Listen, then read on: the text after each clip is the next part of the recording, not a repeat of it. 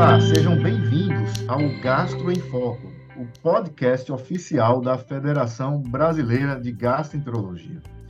Neste episódio, conversaremos sobre o tema Abordagem Prática da Diarreia Crônica. Eu sou o Dr. Bruno, sou membro da atual diretoria da FBG e irei conversar com o Dr. Daniel Machado Batista, que é sócio titular da FBG e coordenador da gastroenterologia do Hospital 9 de Julho. Olá, Daniel, tudo bem? Olá, Bruno, tudo bem? Agradeço o convite, o seu convite da FBG. Ah, é um prazer estar aqui com você e especialmente por a gente ter a oportunidade de conversar sobre um tema tão importante para a gastroenterologia. E eu tenho certeza que nos próximos minutos, tanto eu como os nossos colegas é, ouvindo aqui o podcast vão uh, aprender e aproveitar bastante da sua expertise em diarreia crônica. Daniel, vamos direto então aqui ao assunto. Uh, inicialmente, eu gostaria que você comentasse sobre a definição do que é a diarreia e que você fizesse aqui uma diferença daquilo que é uma diarreia aguda, daquilo que é uma diarreia crônica, porque a partir daí a gente vai ter alguns conceitos importantes a discutir. Interessante, Bruno. Acho que esse é o conceito principal para a gente começar ah. nosso podcast. Então, diarreia é caracterizada pela alteração da frequência evacuatória e ou da consistência das fezes. Né? Temos um aumento da frequência evacuatória, habitualmente mais de três evacuações ao dia, ou uma redução da consistência das fezes, umas fezes com Bristol alterado, né, acima de quatro, fezes que chegam a ficarem líquidas. É, é, importante notar que o tempo é bastante ajuda na diferenciação entre as causas da diarreia. Uma diarreia com menos de duas semanas é caracterizada como aguda, entre duas a quatro semanas como subaguda e acima de quatro semanas, que é o tema do nosso podcast, é uma diarreia crônica. É, é importante também conversar com o paciente para a gente diferenciar entre diarreia e incontinência fecal, na qual o paciente ele tem escape de fezes e não necessariamente esse aumento da frequência vai estar relacionado a um quadro de diarreia crônica. E mesmo o paciente com uma, uma constipação crônica, ele pode levar uma queixa de diarreia para consulta, com aumento de frequência, mas com fezes Bristol 1, fezes endurecidas, em síbalo. Acho que esse é o primeiro conceito que a gente tem que levar para casa desse podcast. E o interessante é que, mesmo nos livros textos, nos artigos de revisão, muitas vezes esse conceito varia bastante, né, Daniel? Então, é, é, muito importante a gente estar bem atento a isso. Você citou bem aí a, a questão da diarreia aguda, da diarreia crônica, e essa diferenciação temporal ela é importante porque o raciocínio clínico muda bastante, né? Uh, e, e aí, quando a gente vai justamente avaliar um paciente que já está com essa diarreia há mais de quatro semanas, uh, o nosso raciocínio clínico vai ser diferente. Como abordar esse paciente durante a consulta inicial, Daniel? Exatamente, Bruno. Um paciente com uma diarreia aguda, a gente vai pensar em mais em causas infecciosas, infec gastroenterites virais e bacterianas, né? Virais sendo as mais comuns. Uma diarreia subaguda, vamos pensar em quadros parasitários, né? é, uma giardia, uma amebíase. E em, em quadros crônicos acima de quatro semanas, a gente vai falar das causas mais adiantes, que são múltiplas. É muito importante, Bruno, a anamnese desse paciente, né? Então, a gente tem que saber a idade desse paciente, se ele tem acima de 45 anos, isso é um sinal de alarme, se é um paciente é, asiático, ele vai ter maior tendência a ter intolerância à lactose. A presença de sinais de alarme, como sangue nas fezes, perda de peso, albumina baixa, uma diarreia que acorda o paciente à noite, uma anemia ferropriva, história familiar de câncer coloretal, vai levar a gente a solicitar mais exames para investigar esse paciente, se esse paciente tem uma dor abdominal associada ao quadro, se ele fez uso recente de antibióticos, aumenta o risco de infecção por clostridioide difícil, se é um paciente imunossuprimido, HIV não controlado, usando medicamentos que levam à imunossupressão, a polifarmácia, se esse paciente está usando medicamentos que podem causar diarreia, e aí a gente tem atualmente os agonistas do receptor do GLP-1, né, sendo usados de maneira bastante importante como causa de diarreia, se é um paciente etilista, que aumenta o risco de uma insuficiência pancreática exócrina, tabagista, aumentando o seu risco de câncer, se ele tem uma cirurgia abdominal, é, e se é um paciente que não respondeu a tratamentos anteriores, ele vai precisar ser melhor investigado. Normalmente o exame físico ele não traz tantas informações, a não ser que a gente veja sinais de anemia, de desnutrição, na palpação abdominal, observe a presença de massas, de distensão. E lembrar, né, Bruno, se esse paciente tem queixa de sangue nas fezes, é preciso realizar o toque retal para descartar uma neoplasia retal, né, uma neoplasia baixa. Ô, Daniel, uh, você citou aí, uh, digamos, informações muito importantes que são coletadas durante a anamnese. Uh, muitas vezes a gente fica bastante curioso, bastante preocupado se essa diarreia é uma diarreia mais funcional ou se, naquele caso, está por trás uma doença orgânica, uma doença mais grave. Quais seriam, nesses casos, assim, os sintomas, os sinais que a gente deveria ficar mais atento uh, para uma doença orgânica, para uma doença mais grave, e dessa forma, assim, agir de uma forma mais proativa, mais rápida na investigação.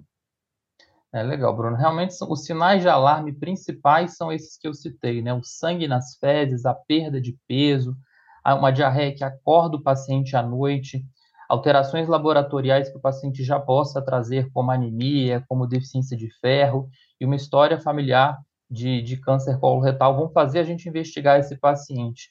É claro que um paciente que também já foi submetido a alguns tratamentos e não respondeu, é um paciente que a gente vai precisar ter uma atenção melhor, solicitar um pouco mais de exames complementares, entender melhor o que está acontecendo, né? A, a, gente tinha uma classificação né, a, a, anterior das diarreias em osmóticas, secretória, inflamatória, esteatorreia, e a diarreia funcional, né, que você perguntou mas atualmente é, eu prefiro entender melhor o paciente como um todo e, e fazer perguntas na anamnese e, pedir solicitar alguns exames que vão ajudar a gente a descartar patologias mais graves, né? É, eu, eu acho que é, você criar um, digamos, um mapa mental, você criar uma, uma estratégia de investigação é extremamente importante, porque a diarreia crônica é uma daquelas situações assim ah, de diagnóstico diferencial que quando a gente vai olhar nos tratados, nos livros, nos artigos de revisão, sempre vem aquela tabela com as possibilidades de diagnóstico diferencial. E essas tabelas, em geral, elas nos assustam, não é verdade, Daniel? Então, ah, porque são dezenas de possibilidades. Mas uma vez que a gente cria uma estratégia para justamente abreviar o, o, o nosso caminho, para poder nos levar ali a atalhos que nos facilitem o diagnóstico e, de certa forma, solicitar de forma mais objetiva os exames que precisam ser solicitados, é extremamente importante. E, é, e aí é justamente sobre essa questão assim das causas, Daniel, eu queria saber como é que você ah, cria essa estratégia assim? Quais são as causas que normalmente você uh, estar mais atento? Quais são as possibilidades mais frequentes? E como fazer para poder uh, ser mais assertivo na investigação desses pacientes? Não, é isso mesmo, Bruno. Eu me lembro, só para dar um depoimento pessoal, da primeira aula que eu dei na residência de gastroenterologia clínica na USP, para o doutor André Zonetti, foi sobre diarreia crônica. E aí eu, eu me baseei num artigo, eu coloquei uma tabela, um fluxograma enorme, e no final da aula, a minha aula não foi boa. Então, é, realmente, às vezes, a gente, quando a gente tenta se guiar por esses fluxogramas, isso às vezes dificulta. A gente sabe que tem dezenas de causas de diarreia crônica, mas eu acho, eu concordo contigo, eu acho fundamental a gente é, saber quais são as principais causas, as causas mais prevalentes, que vão fazer a gente iniciar uma investigação é, mais adequada, sem a solicitação de exames é, complementares desnecessários.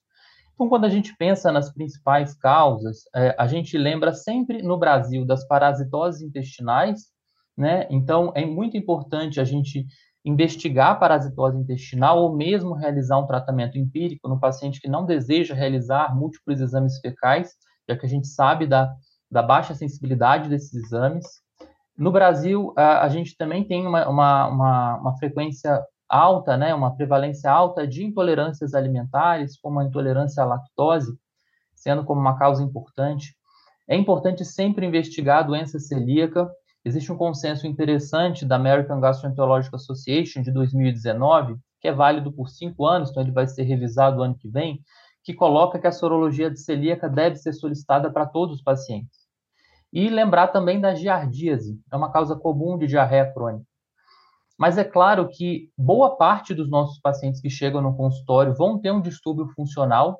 Então a gente sabe que a síndrome do intestino irritável, o tipo diarreia, o tipo misto, ou a diarreia crônica funcional na ausência de dor abdominal são causas bastante frequentes, mas lembrar de todas as outras causas que vão é, chegar para a gente baseado nos dados clínicos, né, como a pancreatite crônica, a doença inflamatória intestinal, uma diarreia induzida por medicamentos, o diabetes como causa de diarreia, afastar neoplasias, né, doenças graves, endocrinopatias, lesões actínicas, no paciente já submetido a uma colestectomia, lembrar da má absorção de sais biliares.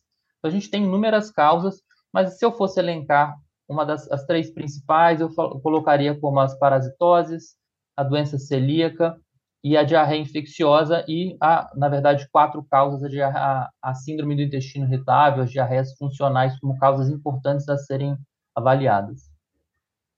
É, exatamente. E, e aí, justamente quando a gente começa a, a, a, pensar nas possibilidades, a gente começa justamente a, a lançar mão da, dos exames complementares, que vão nos ajudar a, a investigar. É, é, existe uma situação assim, Daniel, você pode até exemplificar de forma prática, de forma rápida. Existiria uma situação em que você dispensaria a realização de exames complementares para um paciente com diarreia crônica, ou, ou, a gente sempre tem que pedir pelo menos alguma coisa ali mais básica? Olha, Bruno, a gente está autorizado a não solicitar pacientes é, de acordo com os critérios de Roma 4, né, que definem a presença de um, de, da síndrome do intestino irritável, de uma diarreia crônica funcional como uma causa de diarreia. Mas, é, na minha prática, eu acho importante a gente solicitar alguns exames para não deixar escapar alguns diagnósticos diferenciais que vão ser bastante importantes. Então, de maneira geral, o paciente com uma diarreia acima de quatro semanas, eu costumo solicitar exame sim. E esse consenso que eu acabei de citar da, do AGA, ele recomenda alguns exames com evidência científica, que a gente pode solicitar para a gente poder estar tá coberto é, que esse paciente vai ter um diagnóstico adequado.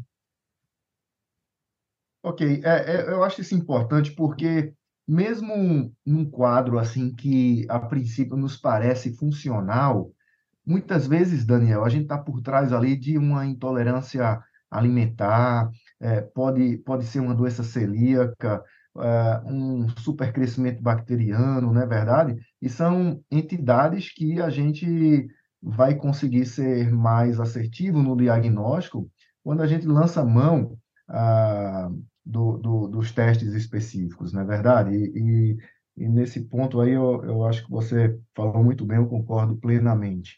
Daniel, ah, às vezes, um paciente com diarreia crônica leva também o médico a já querer, assim, de imediato pedir uma colonoscopia. Então, vamos pensar no, na pergunta inversa. Antes eu perguntei se tinha que solicitar exame para todo mundo, uh, se poderíamos deixar de, de, solicitar exame né, para alguns pacientes, mas agora vem a pergunta.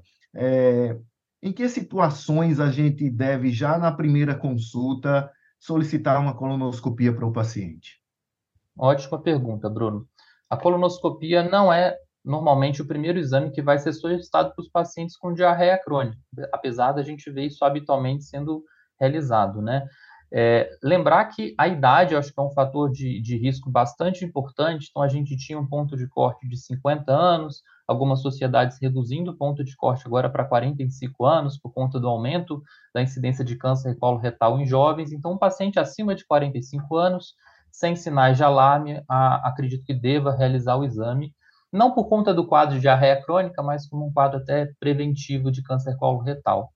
E nos pacientes com sinais de alarme, né, como eu citei, então sangue nas fezes, anemia ferropriva, perda de peso, e naquele paciente em que eu solicitei uma investigação inicial e esse paciente veio com alteração laboratorial. Então, ele está com prova inflamatória alterada, é, o consenso do, da American Gastroenterological ele não recomenda a realização de provas inflamatórias por conta de sensibilidade especificidade ruins, mas a gente sabe que a proteína C reativa, velocidade de hemossedimentação vão ser parâmetros que vão ajudar a gente a entender se esse paciente tem um quadro inflamatório, se ele tem uma perda de ferro, uma deficiência de vitamina B12.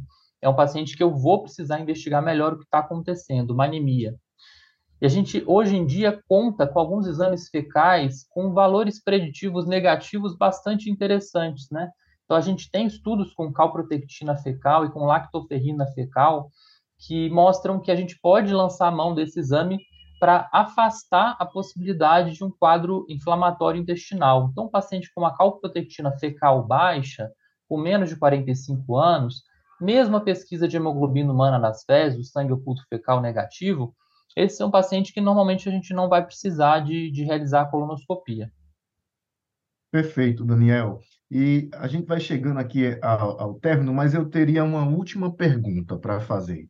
Obviamente que o tratamento né, vai depender da, da causa de base da, da diarreia. Se é uma doença inflamatória intestinal, se é uma doença celíaca, se o paciente tem uma pancreatite crônica e uma insuficiência ali exócrina do pâncreas, Obviamente que cada condição dessa vai ter o seu tratamento específico. Mas digamos assim, em que situação um paciente que você ainda não tem o diagnóstico, mas a diarreia está o incomodando bastante, e até que ele retorne com os exames complementares, às vezes ele pergunta, doutor, não tem como passar algum tratamento para mim para aliviar um pouco essa diarreia? É, existe espaço para essa conduta, Daniel? Existe. Eu acho que primeiro, antes da gente entender o que está acontecendo, eu acho que a gente precisa é, aliviar os sintomas e as queixas do paciente, né? Então, se eu tenho um paciente que eu não estou suspeitando de nenhuma causa obstrutiva intestinal, ou seja, um paciente que não está vomitando, que o abdômen não está distendido, na palpação abdominal eu não identifiquei nenhuma presença de massa abdominal, é um paciente que eu posso lançar a mão do antidiarreico enquanto esse paciente faz uma investigação, né? Eu acho que sim, é, mas é claro que o paciente é, que não responde ao antidiarreico é um paciente que eu vou precisar é, lançar a mão de exames complementares mais invasivos, eventualmente mais demorados e mais difíceis de serem realizados. Perfeito, Daniel. Eu acho que você resumiu muito bem os principais pontos aqui da diarreia crônica. Eu acho que os nossos ouvintes adoraram a sua presença. É, e eu acho que a gente pode chegar já aqui ao término. Eu gostaria de encerrar agradecendo mais uma vez e, é, quem sabe, né, ter a oportunidade para que a gente possa discutir assuntos como esse é, no futuro. Então, para todos, uh, vamos aqui nos despedindo. Você acabou de ouvir mais um episódio do programa Gastro em Foco, o podcast oficial da Federação Brasileira de Gastroenterologia. Todas as edições estão disponíveis no site da FBG e também nas principais plataformas de stream. Uh, um abraço, Daniel, e até a próxima. Um abraço a todos. Apsen, o cuidado que transforma. Conheça o Quintal Apsen, um portal exclusivo para profissionais da saúde.